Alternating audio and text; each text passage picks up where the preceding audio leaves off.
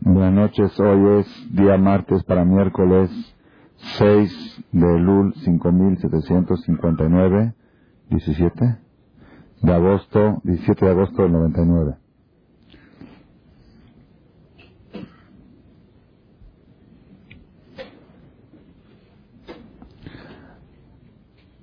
Hay un dicho famoso que fue dicho por uno de los grandes filósofos judíos. No se sabe con exactitud de qué época fue el filósofo judío que dijo este dicho. Nosotros vamos ahora, a continuación, a relacionarlo y sacarlo de la Torah. El dicho dice así. Kol olam kulo, todo el mundo entero, todo el mundo, toda la vida, Gesher Meod, se compara a un puente muy angosto. Un puente que une dos montañas y que tiene precipicio a los lados. Y el puente es muy angosto. Hay que cruzarlo. Esa es la vida. La vida es cruzar ese puente angosto, que cualquier descuido puede ser fatal. Cualquier falla puede ser mortal. Esa es la lucha de la vida. Entonces, ¿qué debe hacer la persona para poder cruzar ese puente sin caerse? Dice el dicho así, Vaikar, y lo más importante, es una, ya se hizo una canción de, ese, de esa filosofía, Vaikar, lo principal para poder cruzar el puente sin caer al precipicio es lo lefajed kelal. No temer para nada. El temor y el miedo es el enemigo más grande para caer de ese puente la seguridad, la firmeza. Eso es, esa es la receta para poder cruzar el puente. Este dicho nos está diciendo de que, de que lo más peligroso que puede tener la persona en la vida es tener miedos, tener temores. Los miedos y los temores hacen que la persona caiga. Y esto el Talmud le dice en Masejet Sanedrin, dice el Talmud, mefrahed midabar, todo el que teme que le suceda algo, al final le sucede. Le sof balo tolabar. Shememar, como dice el Pasuk en Iyob, en Job, dice, Vasher y agorti y aboli, lo que siempre me temí, al final me sucedió. Así dijo Job. Y yo era una persona archimillonario, era un hombre de éxito, éxito familiar, social, económico, moral, espiritual. Y yo, como cuenta en la Biblia, pero él cuando llegó a la pobreza y a que perdió su familia, perdió sus hijos, perdió todo, y perdió su salud, y estaba, él dijo, le dijo a sus amigos, lo que yo siempre me temía, al final me sucedió. Yo era muy rico, pero siempre tenía miedo de perder mi riqueza. Yo era muy sano, siempre tuve miedo de enfermarme. Yo tenía una, gran familia, siempre tuve miedo de perderla. Al final lo que me sucedió. Y de ahí aprende el Talmud que no es bueno temer. Toda persona que teme de algo al final le sucede. Digo esto porque nuestra generación, los últimos, las últimas décadas y los últimos años, cada vez el temor en las personas se agudiza. La semana pasada, la gente venía aquí a preguntarme que si es cierto que se va a acabar el mundo con el eclipse. Todo el mundo temblando el eclipse. Había un chavo que me dijo que está, tiene mucho miedo, no sé qué. Después de unos días nos encontramos en un lugar Y me dice, Jajam, ¿usted no tenía miedo del eclipse? Le dije, no. Dice, ah, yo sí tenía mucho miedo. Le dije, ¿qué hiciste a la del eclipse? Ah, dice, estaba dormido. Le dije, pues te hubieras levantado a leerte el o algo.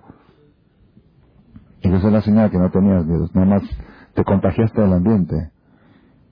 Que todos hablan y dicen. Y así cosas, cosas. De repente escuchamos un temblor en Turquía de la misma intensidad que el que estuvo en México hace un mes, mes y medio. Miles de muertos, decenas de miles de heridos, ciudades destruidas. Eso no le da miedo. Dice la Gemara,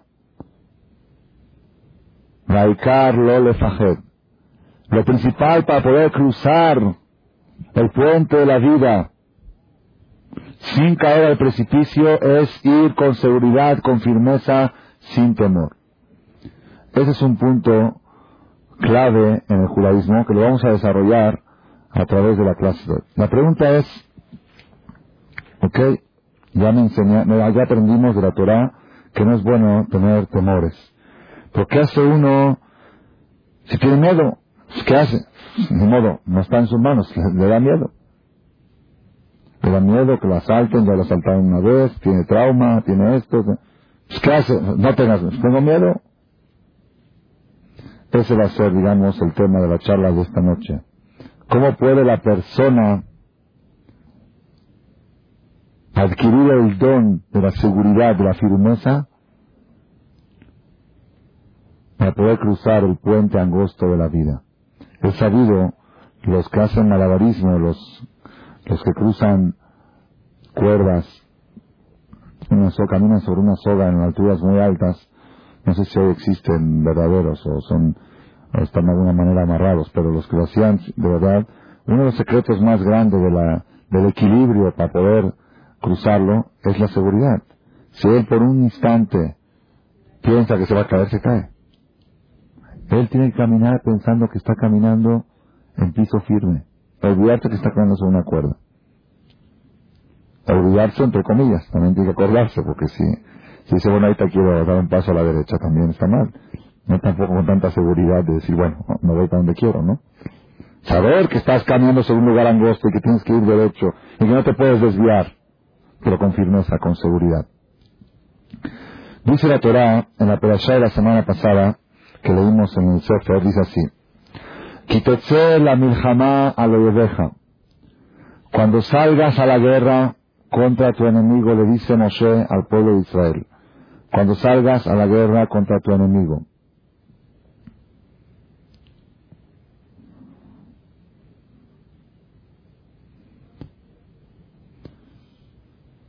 Está dando la Torah, está enseñando cómo era el proceso de los judíos cuando salían a la guerra.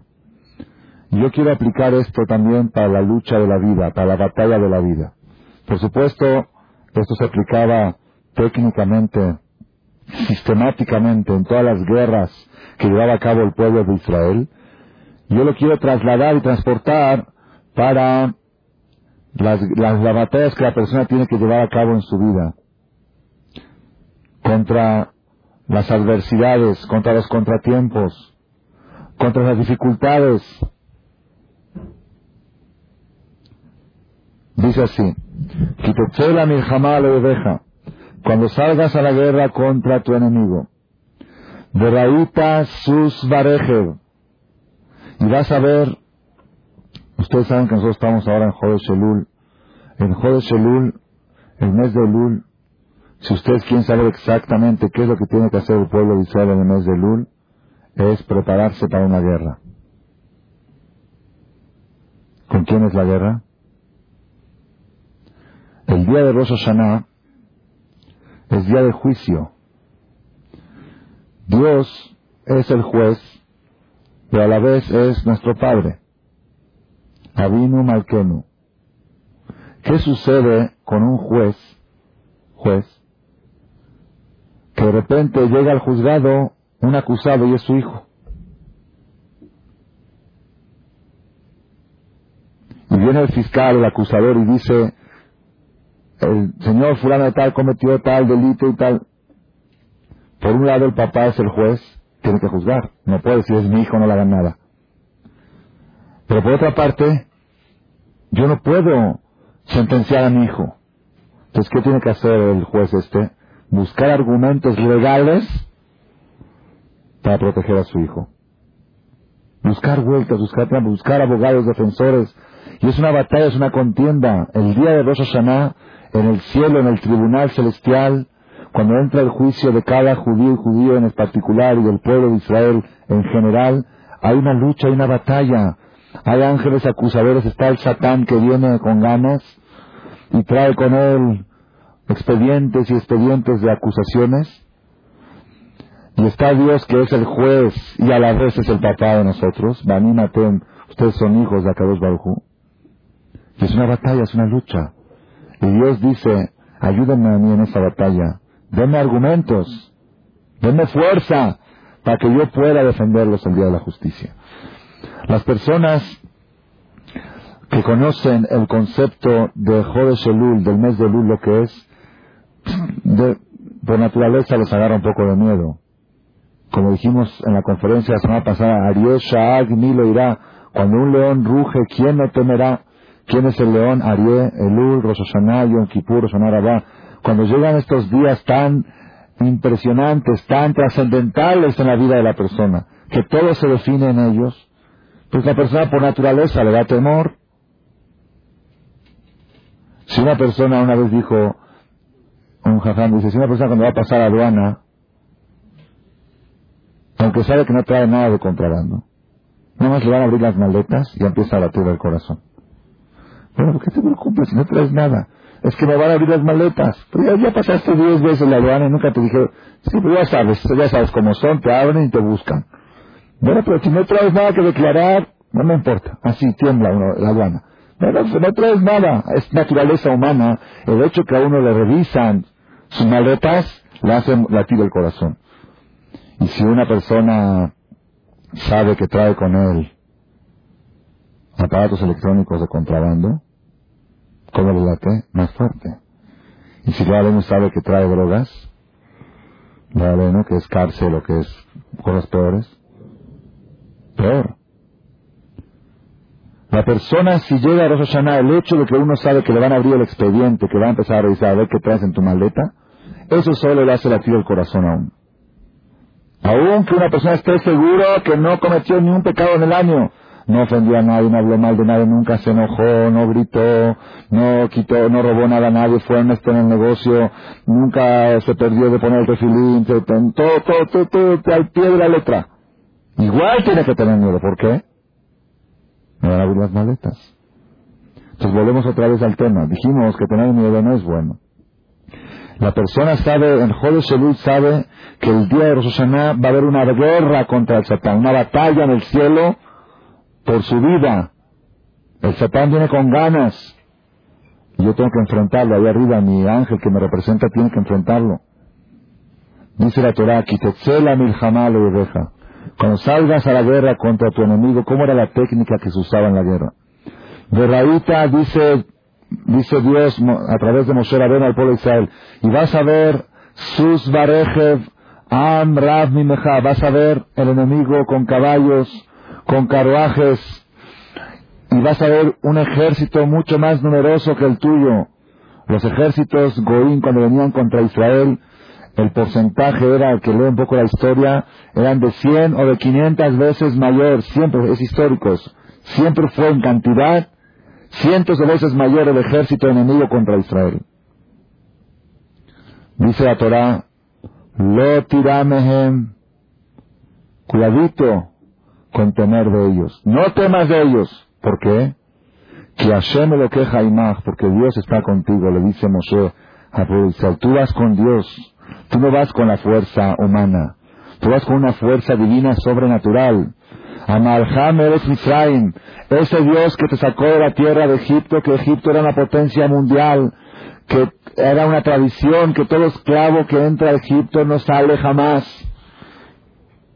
Un pueblo entero de esclavos se liberaron de una potencia mundial y la dejaron en ruinas. es natural, es sobrenatural. Ese mismo Dios que te sacó de Egipto, ese es el que te acompaña en las guerras. Entonces no temas. De allá, y será que Karujem Miljamá, cuando ustedes se acerquen a la guerra, cuando se acerquen a la guerra, cuando ya estén cerca de empezar la batalla la guerra, de Nigasha Kohen de Diber. Se acercaba al Cohen, un Cohen especial, Cohen Mashuach Milhamá se llama, un Cohen ungido. Así como había un sacerdote para el servicio de Yom Kippur, Cohen Gadol, había un Cohen ungido especial para llevar al pueblo a la guerra. Ese es el, sistema del pueblo de Israel. Dirigidos por sus dirigentes espirituales aún en las batallas materiales. Se acercaba al Cohen y le decía al pueblo, de a Lehem, le decía a ellos, Shema Israel, escucha Israel. Atem vi Mayom, ustedes se acercan hoy, la Milhamá Leibechem, una guerra contra vuestros enemigos. Al Levavchem, que no se, no se debilite el corazón de ustedes. Al Tireu, no teman, de Al y no se, ¿qué es No se perturben o asusten. Nicola Cranot dice de los, los goyim hacían sonar en las guerras trompetas y ruidos como que vienen batallones. De arzu mi. Y no se acobarden de frente a ellos. Vayan con seguridad a la guerra. No se impresionen de ver un ejército tan impresionante. No se, no se, no se perturben. No se conmuevan. No se acobarden. La persona cuando sale a la batalla de la vida, todo es batalla, todo es una lucha. La, lucha contra el Yetzirah, la lucha para la superación espiritual, la lucha para educar hijos en el buen camino, es una lucha muy difícil, muy dura. Y la persona cuando sale a la guerra ve que el enemigo, el Satán, es mucho más poderoso que uno. El Satán tiene un ejército impresionante. Todo lo que tú ves alrededor tuyo es ejército del Satán. Los anuncios en el periférico son soldados del Satán. Las películas en las novelas, las que no hay que ver, las novelas y no escúchalas, son soldados del Satán. La secretaria es un ejército del Satán. La clienta es un ejército del Satán. La vendedora, la proveedora, el proveedor, donde, por donde te, donde te des vueltas. Y uno dice, bueno, ¿cómo se puede enfrentar a todo esto? Esto es invencible. ¿Cómo puede? Yo no puedo creer. La Gemara dice, Maya sea ben ¿Qué va a ser un niño y no pecar después de tanta, tanta mugre que hay alrededor? Tanto que ve. Es muy difícil. Viene Moshe Rabbeinu y le dice al pueblo cuando salen a la guerra y vas a ver al enemigo mucho más poderoso que ti, lo tira, no le temas, vete con seguridad y con fuerza y con firmeza. Bueno, pero ¿qué? ¿Con qué? ¿Con qué voy? ¿Cómo hago para estar seguro? ¿Cómo hago para estar firme? ¿Cómo hago para quitarme el temor? Dice así, ustedes saben, yo siempre me, preguntaba, hay una costumbre cuando una persona está en algún peligro o una situación difícil, dice, Shema Israel, así por espontaneidad, ¿no? Shema Israel. Yo nunca entendía por qué dice la persona Shema Israel. Yo pensaba de chiquito hasta hace pocos años que la gente dice Shema Israel porque si me llega a pasar algo, pues lo último que diga, lo último que te decir la persona es Shema Israel antes de morir. Entonces, va mira, si me pasa algo, Shema Israel. Pero no nada más a veces por cualquier cosita decimos Shema Israel. Va a subir el dólar Shema Israel. No, no es que va a morir, pero Shema Israel o algo así, o que de cualquier peligro que uno, aunque no sea peligro de muerte, la gente por, por espontaneidad grita Shema Israel. ¿Y Shema Israel? ¿Qué es Shema Israel? Shema Israel que dice, Escucha Israel. Hashem no Hashem Echad. Dios nuestro, Dios es uno. Yo en todo caso, si tendría que gritar algo cuando estoy en un peligro, ¿qué gritaría? Ana Ana, por favor Dios sálvame. Así de, Ana Ana, Ana Ana. Así, ese sería el grito natural. Ana por favor Dios. Pero no, Shema Israel. Nunca voy a olvidar, una vez teníamos una fiesta aquí de un Sefer Torah, y una persona se, acostumbra cuando se mete un Sefer nuevo, se hace una cafot, se rodea alrededor del Teba con el Sefer, y el que compra la cafá o el que toma el Sefer dice Shema Israel Hashem Elokeinu Hashem Echad y unos pesuquín y todos gritan y cantan, algo muy bonito. Entonces, antes de que, cuando tocó la primera cafá, un señor, un señor mayor, de, muy adinerado, que compró la esta, estaba muy emocionado, tomó el Sefer, me dio día unas palabras antes de empezar la primera vuelta que diga unas palabras. Entonces yo dije, ahora vamos a decir Shema Israel, Hashem Elokeinu Hashem Echad. ¿Qué quiere decir Shema Israel? Y el Señor muy emocionado con las lágrimas dice, sí, Shema Israel, ahora vamos a decir, ¿pero qué quiere decir Shema Israel? Y todos se asentían con la cabeza, es sabido, es sabido.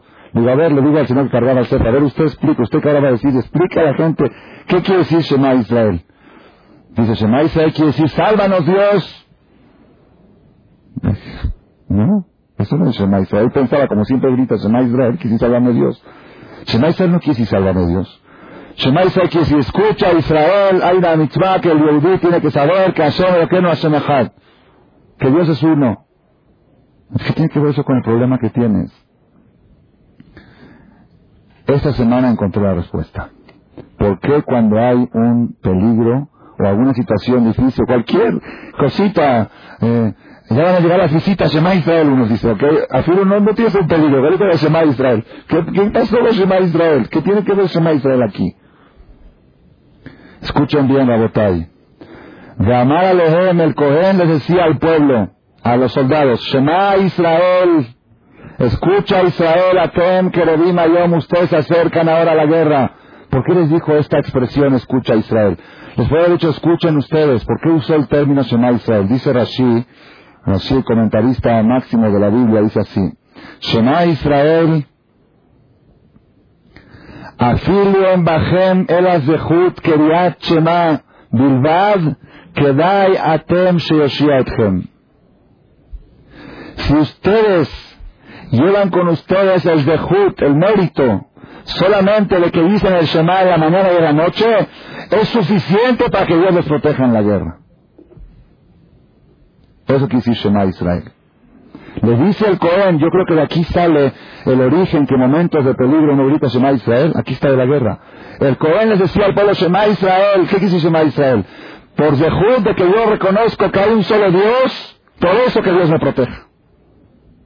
Shema Israel no quiere decir sálvame Dios. Shema Israel quiere decir yo cumplo con la misma de Shema Israel y menciono el mérito de que todos los días, Ombrim, Pa'amaim, Be'abá, dos veces con amor, gritamos Shema Israel y el mérito de eso que me proteja. El mérito de la mitzvah de Shema Israel. Y eso es lo que el Cohen le decía al pueblo. Ustedes no tengan miedo.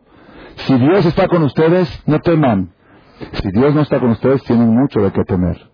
Pues si Dios está con ustedes, Shema Israel, si tú llevas contigo el dejut, el mérito de la mitzvah de Shema Israel, ya está suficientemente fuerte para ir a pelear contra el enemigo. Oye, pero él tiene tanques, tiene cañones, tiene armas.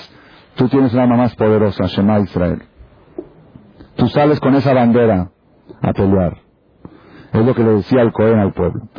Todo esto hasta aquí va muy bien. Ahora escuchen algo muy interesante, cómo era la técnica de la guerra. Le dice el Cohen al pueblo, que Adonai Elohim porque Dios de ustedes camina con ustedes en la guerra, Leilahem Lahem, para luchar por ustedes contra sus enemigos, los para salvarlos. Todo esto va muy bien. Ahora empieza. De Liberúa Shoterim venían los policías, los comandantes, como los comandantes principales, los comandantes de guerra. Hasta ahora era el Cohen, ahora viene el Shotrim los comandantes de capitanes de, comandos de, del ejército le decían así al pueblo,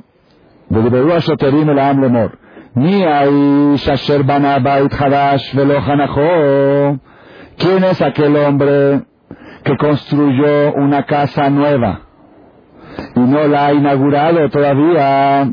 Y el de todo, que regrese a su casa. ¿Por qué? quizá va a morir en la guerra. y otro hombre la va a inaugurar. Dice así es algo muy triste que una persona haya construido una casa, tanto esfuerzo, cuánto tarda uno en construir una casa, y antes de inaugurarla, murió en la guerra. Entonces por eso mejor que regrese y que la inaugure él. Unía ahí, si quieres, el hombre, a Shonatá Kerem que plantó un viñedo, un campo de, de, uvas, y todavía no lo pudo estrenar. El campo de uvas, la Torah prohíbe estrenarlo tres años. Tres años las frutas hay que, todos los frutos que se plantan, principalmente el uva, pero cualquier fruto, árbol frutal, los primeros tres años, arelim, es orla, no se puede ni comer, ni vender, ni tener provecho. Después del cuarto año, se rescata el fruto por dinero y el fruto del cuarto año rescatado, después de rescatarlo por mitzvah, rescatarlo por dinero, el dinero se demanda a Jerusalén y puedes comer el fruto y a partir del quinto ya el fruto es normal. ¿ok? Entonces, ¿quién es el hombre que plantó un campo de uva y no lo pudo todavía llegar al, no, no llegó a, cumplir la mitzvah de rescatar la fruta por, por el dinero? Y el de Ashov le vetó que regrese a su casa. ¿Por qué? Peña Mutla por si va a morir en la guerra. De Ishaher y Jalelenu. Y otro hombre lo va a inaugurar el campo que él tanto esperó, tanto plantó, tanto estuvo con tantos... De repente el cuarto año, ¿dónde está el dueño? Cayó en la guerra. Es algo muy triste. Para que no suceda eso, que regrese. Unía ahí, si quieres, el hombre, que se comprometió con una mujer y todavía no hizo la boda. Hizo compromiso y no hizo boda bodas y compromiso como antes era con la niña Arad y falta la jupa. Y el Loech le le vetó, que vaya y que regrese a su casa, que no salga a la guerra. ¿Por qué? Peña Mud jamás por si va a morir en la guerra. Veisha Jericajena, otro hombre se va a casar con ella, es algo muy triste, van a decir la novia de él, mira tanto, hasta que la, hasta que la conquistó, hasta que se la ganó, hasta que esto, la ilusión, y ahora mira, ahora está saliendo con otro, el otro ya murió en la guerra, es algo muy triste que regrese. Y por si es poco, se fue a Shoterim, aumentaban los policías, otra cosa más, una cuarta cosa. Le la ama hablaba del pueblo y decía, Damerú, Mia Isha y ¿quién es el hombre que tiene miedo? De Raja Levav, que tiene miedo de ir a la guerra, y el ojo a que regrese a su casa. Aquí no se entiende nada. ¿Por qué no se entiende nada? Primero que todo le dice a los soldados, no tengan miedo, Dios está con ustedes, no va a pasar nada, ustedes van a triunfar, ustedes son ganadores, Dios está con ustedes, no sean, no tengan, no sean cobardes. Y después que dicen, espérate, si no inauguraste casa, no vayas. ¿Por qué? Y si te mueres ahí, no hará. Y si no inauguraste tu campo, tu viñedo, tampoco no vayas. Y si no, no hiciste la boda, y el que no tenía casa para inaugurar y campo para estrenar y mujer para casar, eso no importa que se muera. Eso no tiene mucho lo que, no, es tan triste que se muera. Ah, va a dejar viuda, huérfana, no pasa nada. Ese que se muera, que deje viuda, que deje viuda. Ay, ¿por qué no decían los Koanim? Y todo aquel que trajo un hijo al mundo y todavía no le puso bar mitzvah, que regrese, ¿por qué? Porque es algo muy triste, esperó hasta los 12 años y de repente llega el bar mitzvah y papá no está. ¿Por qué no decían eso también? Es una contradicción impresionante, una de las contradicciones más fuertes que hay en la Biblia. Por un lado animan a los soldados a decirles, vayan con seguridad que van a ganar, y por otro lado le dicen, espérate, y si llegas a morir, y el otro si se muere, los demás que se mueren no pasa nada, pero estos tres, si se mueren es algo muy triste. ¿Qué está pasando aquí? Es algo muy muy impresionante y aquí hay un secreto muy grande relacionado con el tema de lo que es miedo y no miedo. Lo que es el miedo negativo y vamos a llamarlo así el miedo positivo. Como que se están contradiciendo. Por un lado te dicen, no, no tenga miedo y le recalca esto, porque si tienes miedo pierdes. Tienes que ir con seguridad, con firmeza. Shema Israel, tú tienes el Shema Israel, es tu bandera. Tú vas fuerte, vas seguro. Y después, no, si no inauguraste tu casa, mejor no vayas. ¿Y si te mueres? ¿No me dijiste que no tenga miedo? Ahora me dices que me voy a morir. Y aparte los demás escuchaban, todos escuchaban. No crean que iban con los que estaban de novio y les decían. Anunciaban con micrófono, con altavoz. Todo aquel que no inauguró una casa que vuelva porque Jazito, pobre, si se muere, ¿quién la va a inaugurar? El que ya la inauguró no importa que se muera, pero el que no inauguró, Jazito, Oye, yo tengo hijos que casar, tengo esposa, tengo familia, y también tengo mucho lo que perder si me muero. No importa. Estos tres nos importan nada más. Es algo muy... Es algo que merece un análisis profundo. Merece. Aquí está el secreto. Aquí está un secreto donde uno puede encontrar la receta, cómo tiene que conducirse uno en la vida. Por un lado, no temer, y por otro lado, oye, si, si me muero, ¿cómo puede ser? ¿No me dices que no tengo que temer? Y se regresaban de la guerra, se regresaban. El que tenía una casa para estrenar no iba a la guerra. Y el que tenía un, un, campo para inaugurar tampoco iba a la guerra. El que tenía una mujer para casar, comprometida y no casar, tampoco iba. Pero no me dijiste que tengo que ir seguro. Voy, gano la guerra y me caso. Gano la guerra y estreno. No, te puedes morir. ¿Qué es eso? Moral de la votar aquí tenemos un secreto impresionante, impresionante, que quiero transmitirles a ustedes la noche de hoy y vamos a ver cómo con esto podemos esclarecer el tema de lo que es el miedo y la seguridad. ¿Qué es la seguridad y qué es el miedo? ¿Cuándo el miedo es negativo y cuándo es positivo? Como regla general es negativo. Lo primero que le decía al Cohen, vayan con firmeza, sin temor. Aunque veas un ejército impresionante, tú vas con Dios, no vas a perder. Entonces, ¿por qué luego nos están diciendo que estos se van a morir? Dice así el Targum, a ver si me puede entrar un, un micrófono de, de, Barín. Aquí no hay. Por favor. Hay un Targum, Targum es una traducción en arameo de la Biblia. El Targum, hay un Targum normal y otro Targum que lo hizo Jonathan Benuziel.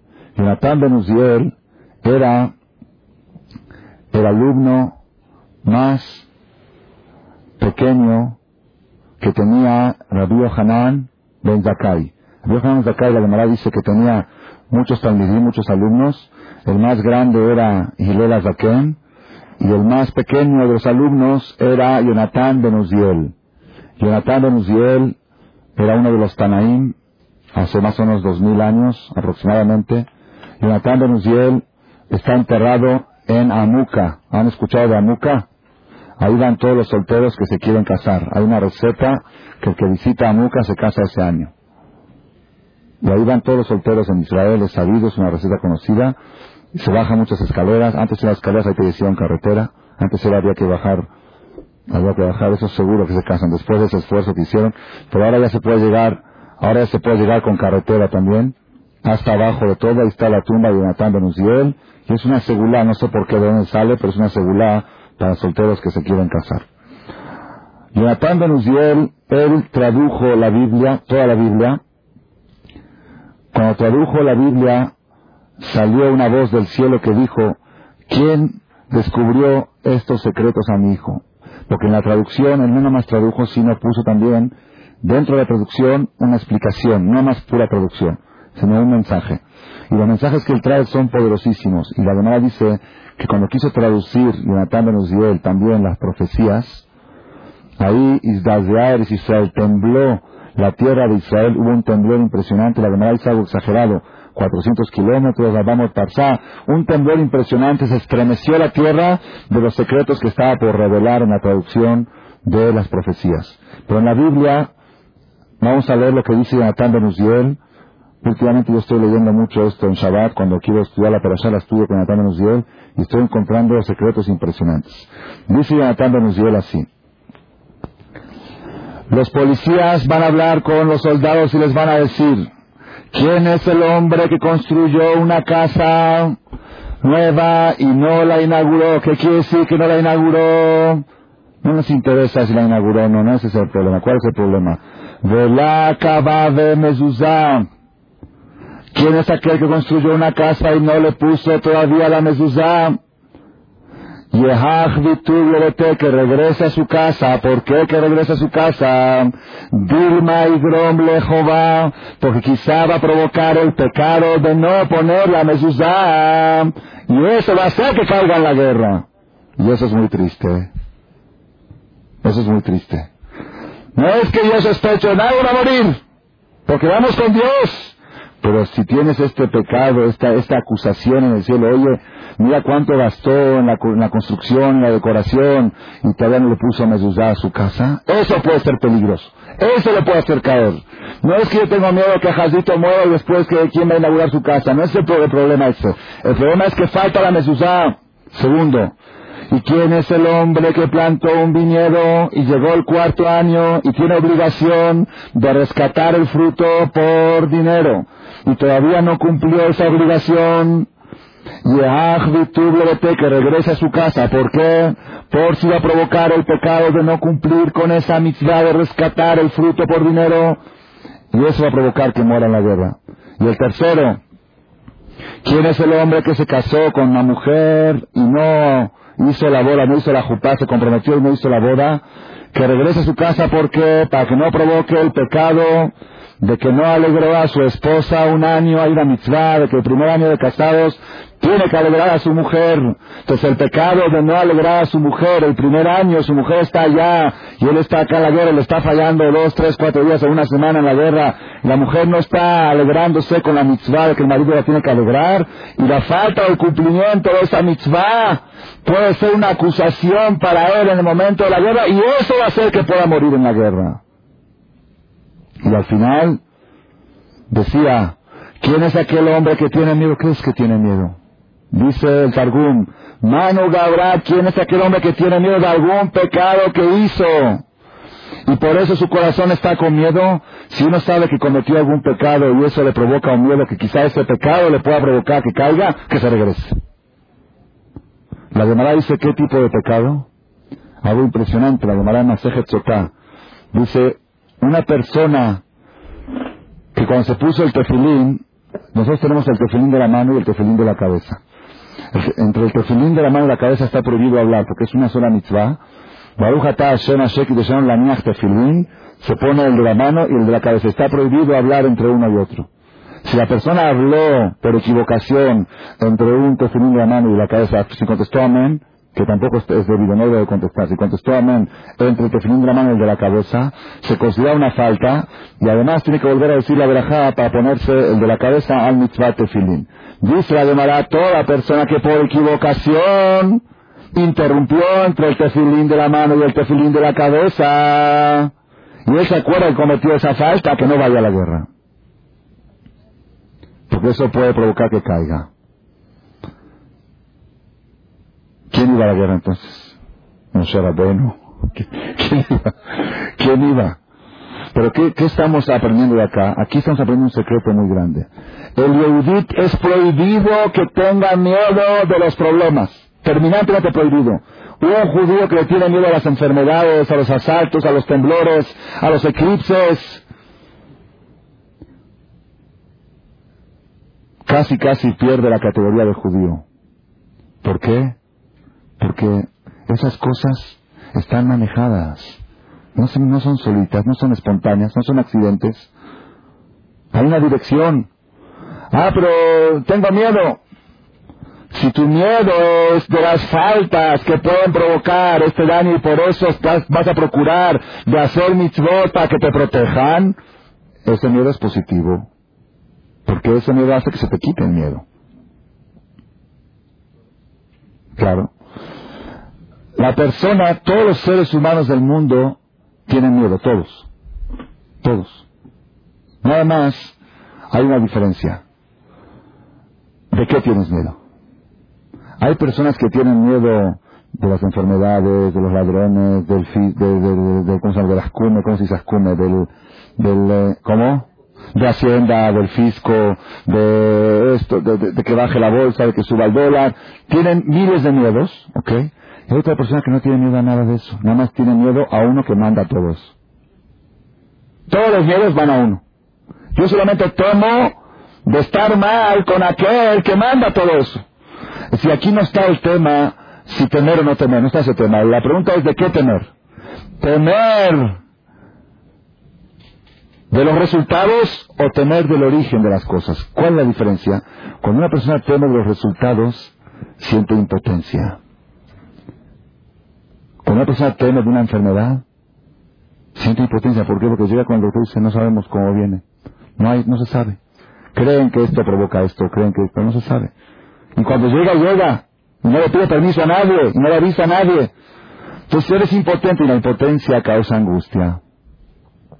Temor con impotencia causa angustia. Cuando una persona le teme a Dios, se siente más potente. ¿Por qué? Porque sabe que desde ahí puede resolver todo. Ahí todo se puede resolver. No existe un problema en el mundo que Dios no lo pueda resolver. Hay un dicho que dice, todo tiene remedio, menos... Ese es ese dicho. Ese es. En el judaísmo es, todo tiene remedio, aún la muerte. Ahí te metido, nosotros creemos en la resurrección. Es la base de la fe judía. Shanetim, uno de los trece principios o fundamentos del judaísmo, que los muertos se van a levantar. Oye, pues ya está todo, pero no hay perdido, no hay nada perdido. Si Dios quiere, no hay nada perdido. Todo es recuperable. No más que Él quiera. Entonces, si tú le tienes miedo a los temblores, a ver qué vas a hacer, pon policías que detengan el piso, que no, no tiemble. Yo le pregunté cuando fue el temblor del 85 al poli que estaba parado en la entrada del CNIS, ¿cómo permitió usted que esto se mueva? Dice, pues ¿qué puedo hacer? eso es lo que quería que diga. ¿Qué puedo hacer? Le tienes miedo a los temblores y por eso que no duermes de noche y ahora que ahora de nuevo temblar. Como no duermes ya estás más protegido. ¿Qué? Le tiene miedo a X enfermedad, no quiero decir ni el nombre, y por eso que está todo el tiempo con tensión, ¿eh? y por eso que no, con eso se protege, con el miedo que tiene se protege. Es peor, el miedo te da impotencia, te provoca angustia.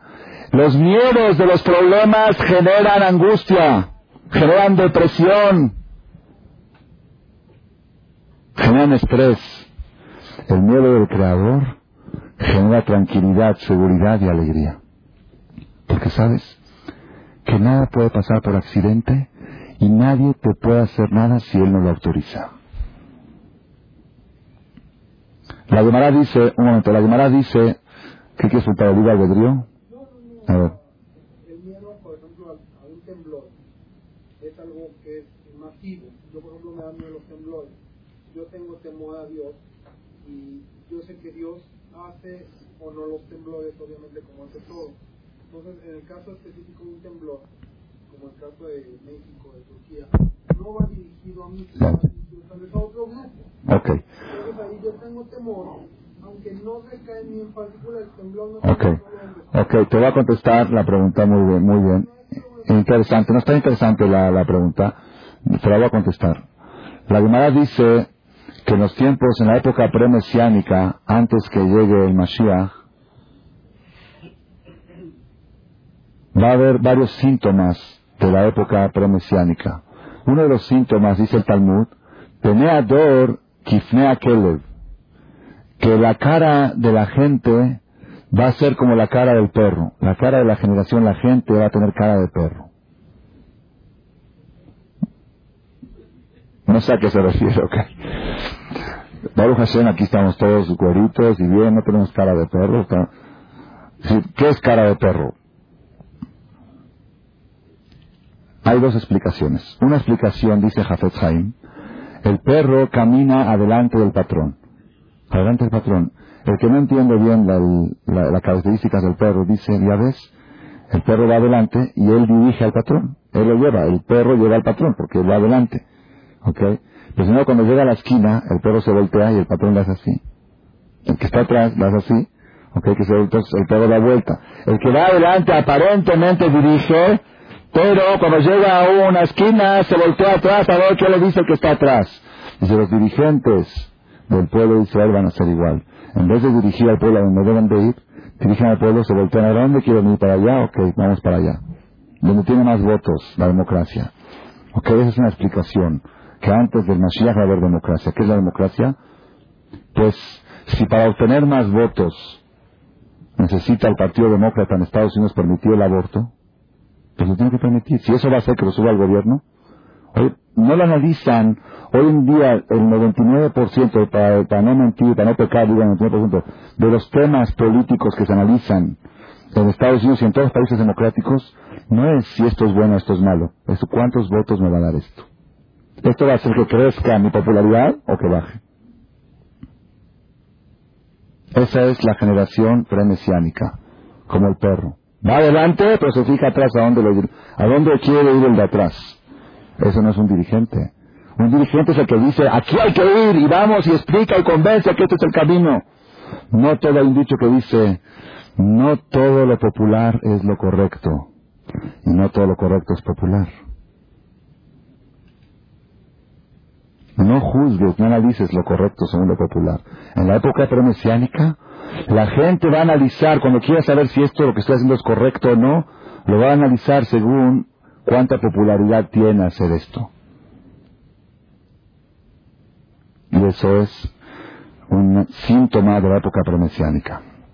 Ocasión, ya que venga el ya, según síntoma ya está, tiene que estar en ya llegar. La otra explicación dice Jafet Haim, ¿qué quiere decir que la cara de la generación va a ser como la cara del perro? ¿Qué quiere decir? Dice Jafet Haim, cuando al perro le avientan una piedra o un palo, ¿qué hace el perro? Pruébenlo, ¿qué hace el perro? Mordisquea la piedra. Muerde la piedra y muerde el palo. ¿Por qué lo muerdes? Pues el palo le pegó. Está vengando del palo. Ese palo que le pegó, se lo muerde. Oye, no es el palo, el palo no pega. Hay alguien que lo está mandando. Ve, agárratela con ese. Discute con ese. ¿Qué te la agarras con el palo? Penea Dor Kipnea dice Jafet Jaim. Todo lo que sucede en la vida son palos que manda el Creador. Y la gente se agarra del palo. Como el perro mordisquea el palo. Y eh, maldita la gira, y maldito las come, y maldito el plomero, y maldito el este, y maldito el pintor.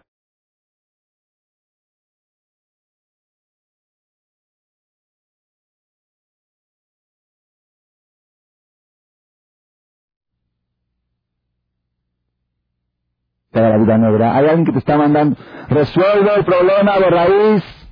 No, va y, va, eh, despido a la Igir, despido viene una peor. Okay, ¿qué? no, no, no es el problema, así no se resuelven las cosas. Las cosas no se resuelven tapando agujeritos, no. Se resuelven de raíz, de raíz se resuelven ahí arriba. Una vez le preguntaron a una persona, ¿a qué horas abres tu negocio? ¿A qué horas, a qué horas empiezas a trabajar? Dijo, yo lo abro a las seis de la mañana, seis y media de la mañana. ¿Tan temprano abres? Sí, sí, mi primer cita de negocios a las seis de la mañana. ¿Quién te recibe a esa hora? Dios. A la hora de la tiquín es mi primer cita. A la hora que amanece voy a rezar aquí con Minyan. Tengo mi primer cita comercial. ¿Cómo cita comercial? Sí, ¿por qué? Porque de esa cita van a depender todas las citas del día. Va a depender si me va a recibir, si me va a atender, si le va a caer simpático, si me va a comprar, si me va a pagar. Todo va a depender de la cita primera de la mañana. ¿No es una cita comercial? Yo abro el negocio a las nueve, yo abro a las seis y media. Ah, voy al centro a las nueve. Pero mi, negocio siempre trabajar a las seis y media. Cuando tengo mi primer cita. Esa es, esa es la filosofía judía. El judío no le tiene miedo ni al comprador, ni al vendedor, ni al poli, ni al chofer, ni al temblor, ni, a la, ni al doctor, ni a la medicina, a nada. A una cosa le tiene. Al que manda todo eso. Y hay una diferencia entre estos dos miedos que el miedo a todo eso genera impotencia, impotencia genera angustia, y el miedo a un creador genera potencia, genera fuerza, te sientes más seguro, porque estás en manos de alguien que puede cambiar las cosas. Cuando fue el temblor del 85, el segundo temblor fue el peor, el, fue el peor el de viernes a la noche. ¿Por qué fue peor? No fue peor en las consecuencias, pero fue peor en la sensación de la gente. El primero, el jueves en la mañana, cuando fue el temblor, estaba en Selijot, justo a ese momento, y dijimos, bueno, un temblor más, estamos acostumbrados a temblores en México. No sabíamos los, estragos que estaba provocando ese temblor. Cuando ya se vio durante el jueves y el viernes los desastres, y venía el segundo, estábamos en el CNIS y sabíamos que nuestras familias estaban en sus casas, ahí sí nos pusimos a temblar y a llorar todos, porque no sabíamos qué estaba pasando. Era una cosa terrible. Cuando salimos del CNIS después, íbamos caminando por Horacio ahí en Polanco, todos los paisanos, todos en la, en la calle, bajaron las mamás con sus bebés, nadie quería estar en su casa. Era algo, yo tenía un cuñado que estaba aquí, viviendo aquí, tenía hepatitis, no se podía mover de la cama. Bajó por escaleras seis pisos, con hepatitis alta. Bajó seis pisos y dijo, yo a la casa no subo. Y se puso ahí en la Cruz Roja enfrente. Entonces yo pasaba por el, por el camino de Horacio y la gente estaba desesperada. Una señora me paró y me dijo, Jajam, yo soy Shomer Shabbat, ¿me puedo ir ahorita al aeropuerto? Me dijo, ¿me puedo ir ahorita? Ya me quiero ir del país, me quiero ir. Entonces, ¿qué le contesté? Lo que se me vino a la, mente hacía primero. Le dije, si en el avión estás más segura, vete. Si en el avión estás más seguro, vete. ¿Por qué? Pero cuando a alguien le tiene que pasar algo, le va a pasar donde sea. Ustedes saben que hay mucha gente que no viaja en avión. No viaja en avión porque tiene pavor, barbina, traumados, trauma contra el avión. Hay gente así. No sé si mucha, pero hay gente así. Aquí en México, en Toluca, cayó un avión de caballos, ¿se acuerdan? Un avión de caballos. A los caballos salieron sin rasguñón. Y abajo los que estaban acostados en su cama se fueron 30, 40. ¿Quién está más seguro, arriba o abajo? No hay. Cuando le tiene que tocar algo a alguien, no hay. Había un jajam cuando fue la guerra de la, la guerra de la independencia de Israel, un rabo en Jerusalén Rab de Brisk. Entonces cuando sonaba la alarma, tenían todos que meterse al refugio. Esto es lo que voy a decir ahora, no lo digo eh, a la más, a la jale más, sino digo para que lo lleven a la práctica, pero para que entendamos a dónde llega la, la profundidad de la filosofía judía. Después les voy a explicar por qué nosotros no podemos aplicar esto. Cuando sonaba la sirena, todo el mundo se tiene que ir a los refugios, porque vienen los misiles, vienen los, los este, cañones en ese tiempo eran, que tiraban los... La frontera estaba, de Jordania estaba en Asharim, al lado del el cóctel estaba en manos de Jordania. Y ellos estaban a 300... Yo vi en casa de un amigo mío el agujero que hizo en la guerra los seis días un cañón en el balcón. Está todo el agujero, lo tienen de, de recuerdo. Si estaban a tiro de cañón, entonces cuando sonaba la alarma todos se tenían que ir todos se bajaban al, todos se bajaban al refugio y se escondían. Y este jajam se quedaba en su lugar donde estaba. El ¿por qué no se esconde? Dice, cada misil tiene su dirección. Dios dice a dónde va este misil y a quién va a matar. Y si yo estoy marcado, y ahí mismo había sucedido algo, que si él estuviera ahí donde se tenía que esconder, parece que el misil entró ahí, justo en el lugar donde tenía que estar, ahí le tenía que dar. Y él se quedó arriba y no le, no le dio. Si el misil tiene la dirección, si tiene que dar a alguien, le va a dar donde sea. Donde sea le va a dar. Y si no le tiene que dar, cuando una persona le tiene que pasar algo, no hay quien lo salve. No hay dónde escaparse de las manos de Dios. Se escapa de aquí al avión, le agarran el avión, se escapa del avión. No hay dónde escaparse. La Gemara cuenta que el rey Salomón, una vez le dijo, el Malach Amavet, el ángel de la muerte, le dijo, tengo un problema. Hay dos judíos que tengo la sentencia de muerte, tengo que recogerlos, pero Dios me puso en la sentencia que los puedo recoger solamente. No, así le dijo, no, no, perdón. Le dijo, tengo dos judíos que tengo que recogerlos y no puedo, no puedo, así le dijo, no puedo. Entonces el rey Salomón cuando escuchó se mandó a llamar a estos dos judíos, le dijo, ¿saben qué? Váyanse a Luz. Luz es una ciudad que el Malaj no puede entrar. La verdad que hay una ciudad que el ángel de la muerte no puede entrar, la gente ahí no muere. Ok, en ese tiempo sabían, ahí no sabemos dónde es. Dijo, váyanse a luz, váyanse rápido a luz porque Malach los está buscando. Se fue a la luz en la puerta de luz antes de entrar, ahí lo recogió Malach Llegó Malach con el rey Salomón y le dijo, muchas gracias porque en la sentencia decía que yo los puedo recoger solamente en las puertas de luz. ¿Y cómo les vas a hacer llegar hasta allá? Si yo no sabía cómo les puedo hacer llegar hasta allá y tú me hiciste el favor de mandármelos al lugar donde yo tengo el derecho a recogerlos, en las puertas, en la entrada. ¿Qué quiere decir? No hay casualidad, no hay alguien en el mundo que pueda quitarle algo a alguien o que pueda cambiar algo. Cuando están las cosas marcadas, cuando fue la guerra del Pérsico en, Israel, ustedes saben que los misiles caían a... Hay una ciudad en Israel se llama una ciudad religiosa, que hay 100.000 10 10.000 familias. Es una ciudad que, que cuando sube una señora al camión con siete hijos, el chofer le dice, ¿por qué no dejó la mitad de la casa y si ya los dejé? Ok, este es la Cada señora es directora de una institución, cada mamá es directora de una institución. Ahí es el promedio, familia promedio de 12 hijos, promedio. Hay de 18, hay de 20, yo los conozco y vestidos perfectos y los hijos del doctor Ochil, tiene como 22 hijos del doctor Ochil, un doctor que fundó un hospital ahí, un doctor Mayanay Shua. Hay, es algo, algo precioso. Yo me acuerdo cuando estaba una vez ahí, en, estuve Shabbat ahí una vez, le dije a mi esposa, vamos a bajar a la calle a pasear en Shabbat. Ahí bajan todos con sus carriolas a pasear. Dice, me da pena porque tengo nada más tres. Con tres, da pena bajar. Ahí, las que bajan, bajan carriolas a seis, así, con el marido. De Kitsur, a, unos, a un kilómetro de esa ciudad caían los misiles que mandaba Saddam Hussein. Mi hermano estaba ahí, vivía ahí.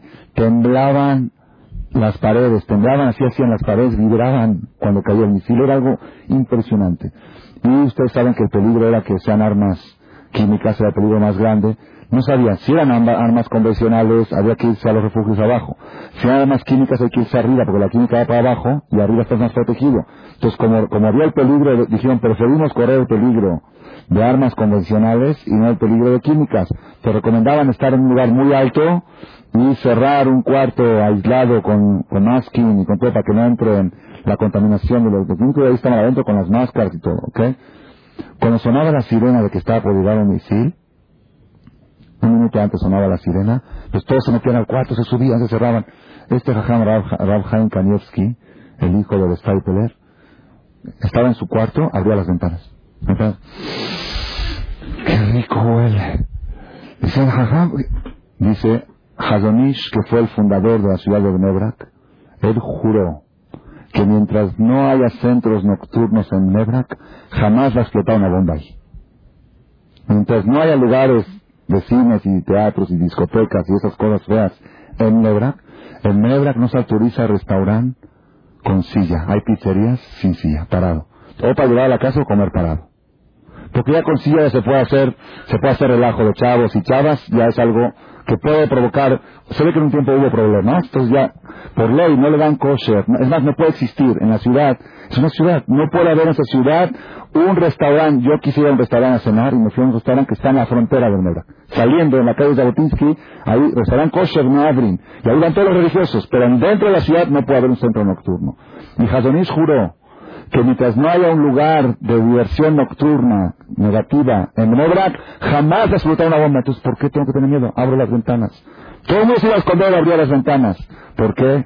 Porque él sabía el secreto de los Kohanim que le decían a los que iban a la guerra. No teman. Tienes que tener miedo si tienes un pecado de que tener miedo. Pero si tú estás seguro y tienes un juramento que el dejud de tener una ciudad entera sin centros nocturnos protege a la ciudad, no tienes de qué temer. Ve con seguridad. Digo otra vez, no, no estoy hablando ahora para aplicarlo.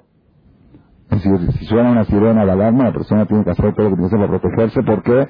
Porque quizá yo así pienso, porque no estamos nosotros en esa categoría de tener esa fe, esa seguridad de que todo viene de arriba y que nadie la puede cambiar. Pero de todos modos, en algún lado podemos aplicarlo para reducir un poco nuestros miedos, para reducir nuestros miedos, para ir con más firmeza en la vida, para caminar más seguros, no lo temas, esto lo encontré en un libro que se llama Rabenu Abraham Ben Arambam. Rabenu Abraham, hijo de Maimónides, tenía un hijo que se llamaba Abraham, único hijo. Dicen que Maimónides era, dice que su hijo de Maimónides era tan grande, pero su papá le hizo sombra. De tan grande que era Maimónides, no salió a reducir la luz de su hijo. Hizo cuatro libros, su hijo dio uno de ellos. Rabenu Abraham Ben Arambam, un de Hashem. Y ahí trae la definición exacta del miedo. Dice, onesh, No temas de la sentencia, sino del que sentencia, del que dictamina las sentencias.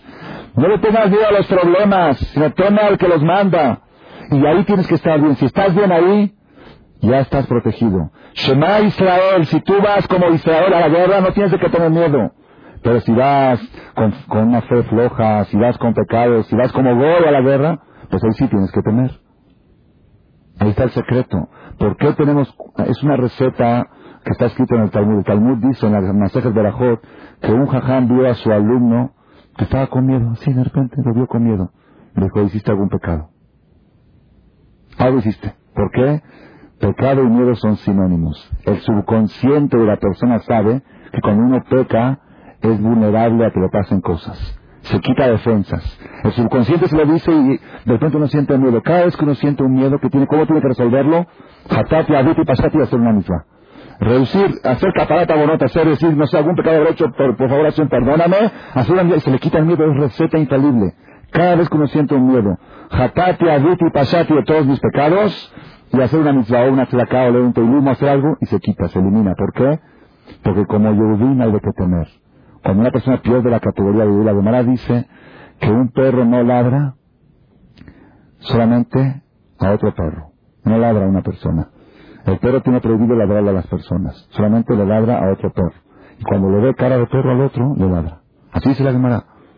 El Talmud dice, en que no vea, el perro puede ladrar solamente a animales, no a personas. Y cuando una persona pierde la categoría humana por algunas actitudes que hace, entonces si vas por la calle y te ladra un perro, te dices, Hatati, Abit Bashati, ¿qué habré hecho?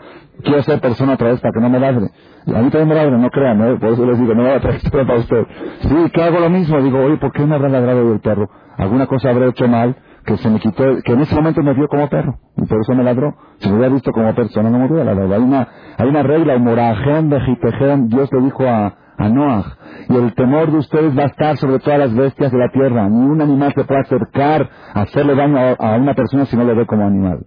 Así dice el Talmud. ¿Ok?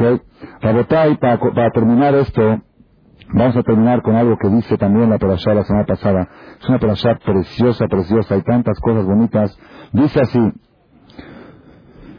Kiata le dice Moshe Rabenu al pueblo de Israel, Kiata va el tú llegas a la tierra, Asher Hashem lo queja no tenlas que Dios te, entrega a ti, la tierra de Israel.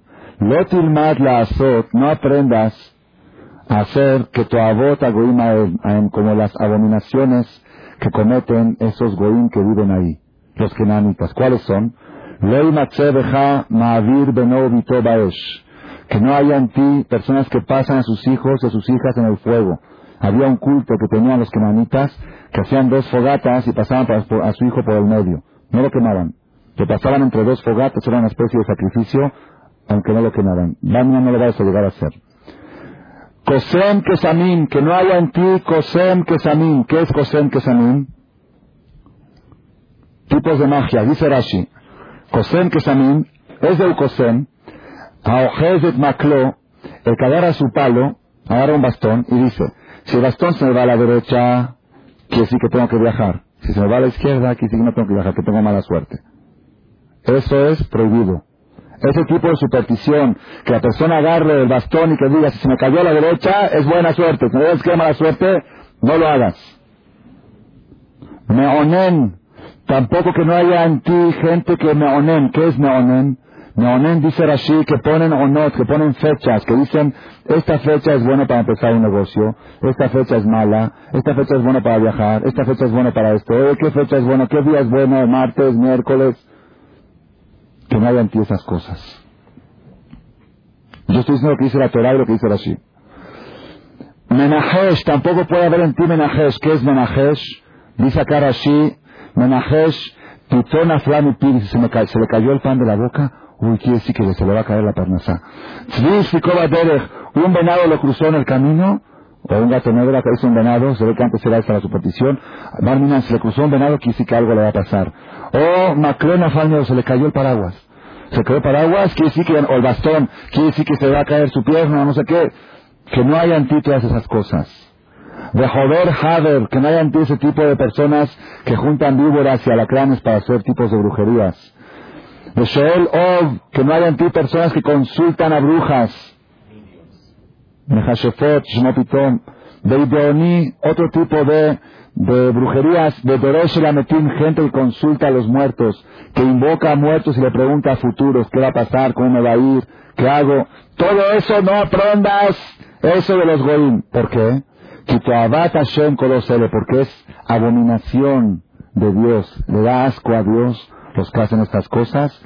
Ubiglar a todo y por estas abominaciones, Hashem me lo queja Morisho tan por eso Dios lo va a expulsar de la tierra de Israel. Por eso Dios los quita de ahí. Porque ellos creen en esas supersticiones.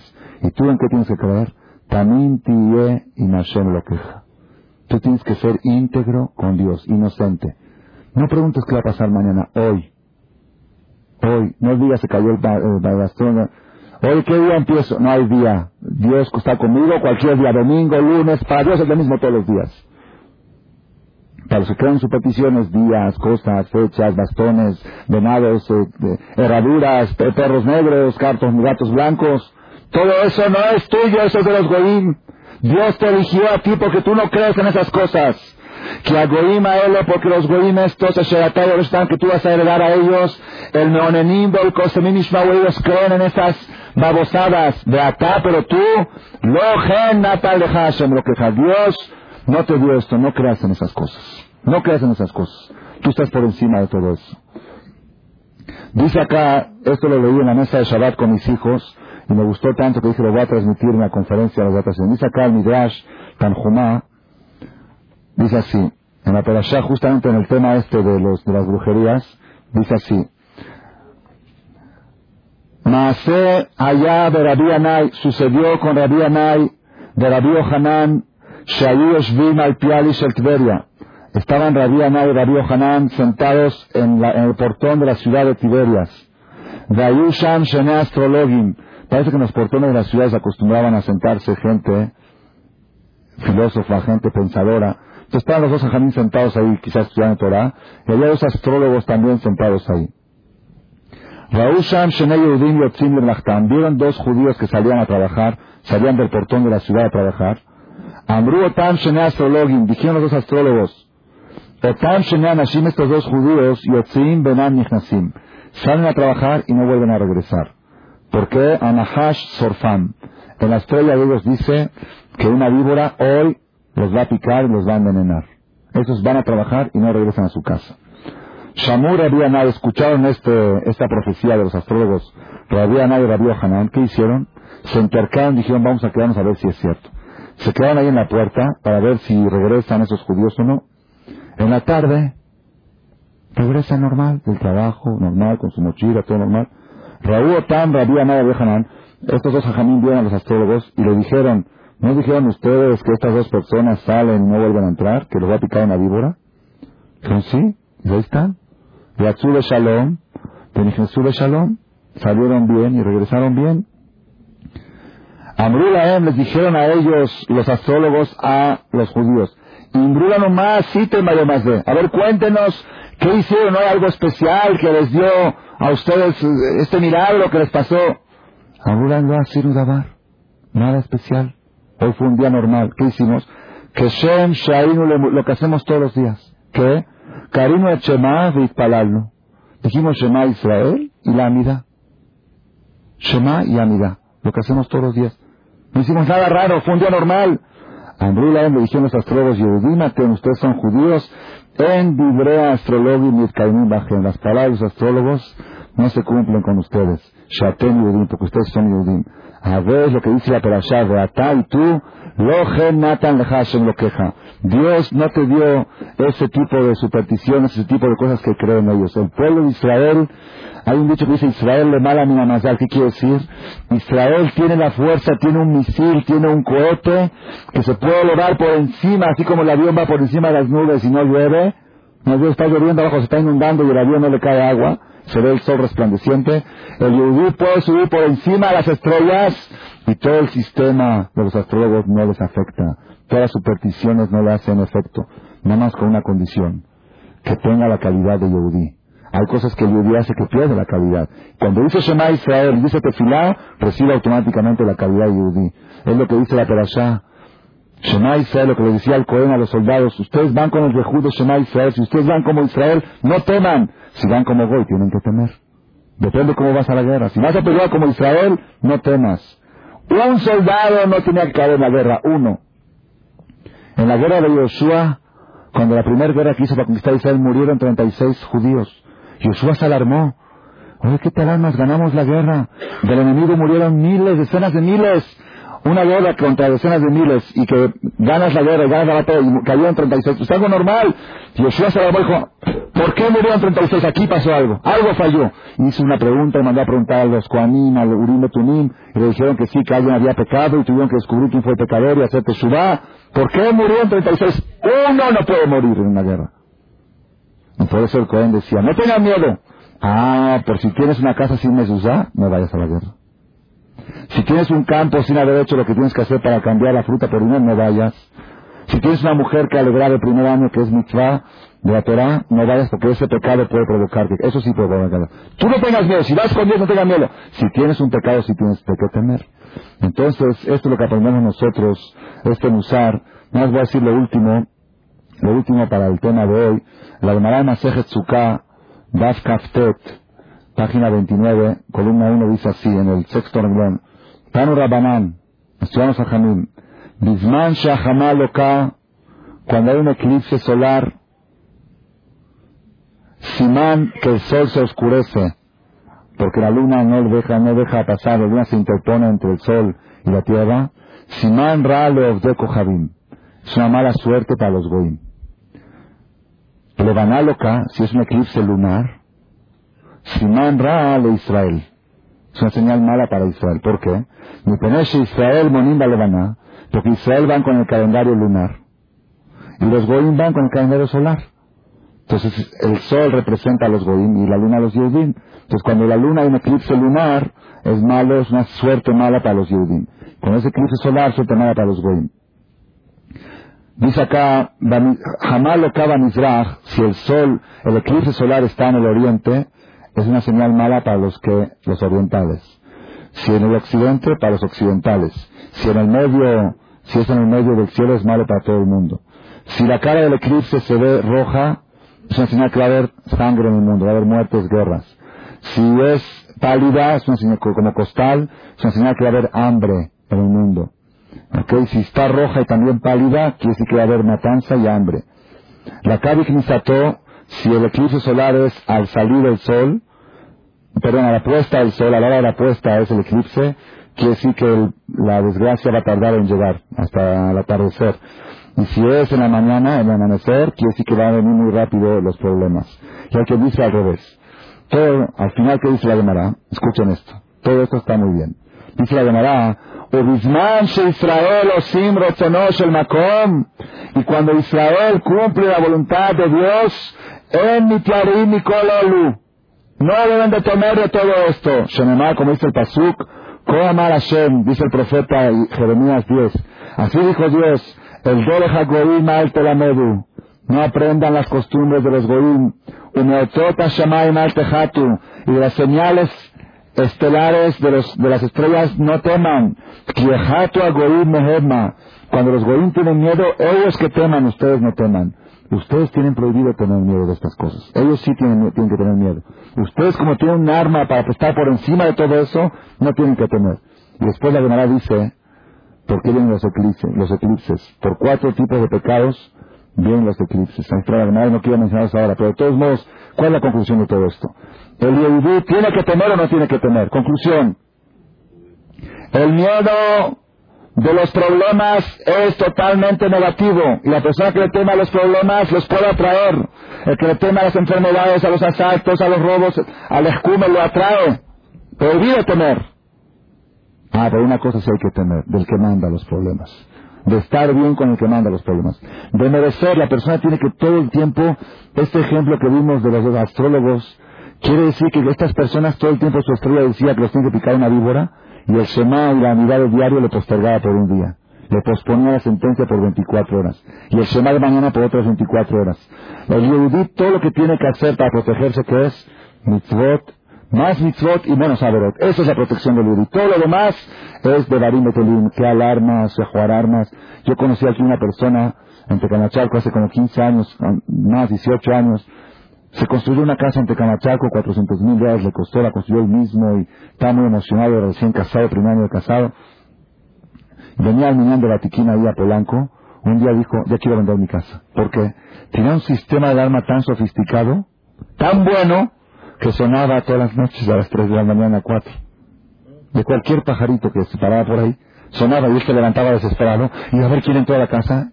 Estaba pálido, él y asustada, ¿sabes qué? Se volvió a vivir a Polanco las alarmas, todas esas cosas, todas esas protecciones. Le dije a uno, ¿por qué no pones policía en la, puerta? Y dice, te tengo nada más a ellos que a los ladrones. No hay. nada más una cosa. Un Shema más, una mida más, una tzedakah más, una mitzvah más, una palabra bonita a alguien, alegrar a una huérfana, a un, a, a un pobre, hacer algo, una obra de bien. Esa es la única protección que tienes. Eso es lo que el judío tiene que hacer. Y la prueba ¿Cómo estás con Dios? Es esta. Si tú sientes miedo, y si andas mal. Es la señal, es la prueba. El subconsciente grita, estás desprotegido, estás vulnerable, ¿por qué? Tienes pecados de por medio y te falta mitzvot. Haz mitzvot, no busques por otro lado, haz mitzvot, no creas que lo demás, que si pones alarma estás más seguro, otra te viene otra angustia. Haz más, protégete con mitzvot y quítate a beber de encima, hatati, abiti, pashati. Hashem que nos ayuda a todos nosotros en este mes de Lul, este mes que ya hemos visto dos cosas han sucedido eh, que asustaban un poco a la gente. el eclipse la semana pasada, el temblor de Turquía ayer, y todo tipo de cosas, la Gemara dice, en Puranut Bala Olam la Israel. Todas las desgracias que vienen al mundo vienen con un solo objetivo, de despertar a Israel en Teshuvah. Es el único objetivo. Cuando los, cuando Hitler decía que los judíos tienen culpa de todo, es verdad, es cierto. La Gemara dice, si supieran los goín qué tan responsables son los judíos de todas las desgracias del mundo, de todos los que se mueren en África, de todo lo que pasa en el mundo, con palos y vendían los judíos a que se pongan el tefilín, a que respeten Shabbat. Si supieran cómo el éxito del mundo depende de eso. Eso es lo que nosotros tenemos que hacer ahora antes de Rosh saber que el, éxito personal nuestro, familiar, comunitario, del pueblo judío y del mundo entero, depende de la Teshuvah de Amisrael. Azor, que sepamos enfrentar y enfocar y saber entender el idioma. Cuando Dios nos habla, nos está hablando de lejos, desde Turquía nos habló, desde el eclipse nos está hablando en Europa, desde ahí nos habla. Cuando nos habla desde ahí, vamos a escucharlo aquí. Vía satélite vamos a despertar nuestros corazones. ¿Y qué hacer? No alarmarse. Al contrario, si yo no quiero tener miedo, ¿qué hago? más mitzvot y menos averot. Si llegamos así a Roshaná, seguramente vamos a poder enfrentar la batalla con el Yetzirah, vamos a poder cruzar el puente angosto que es este mundo y llegar triunfantes hasta el otro extremo y tener todos nosotros que tirar Hatinato va. Amén.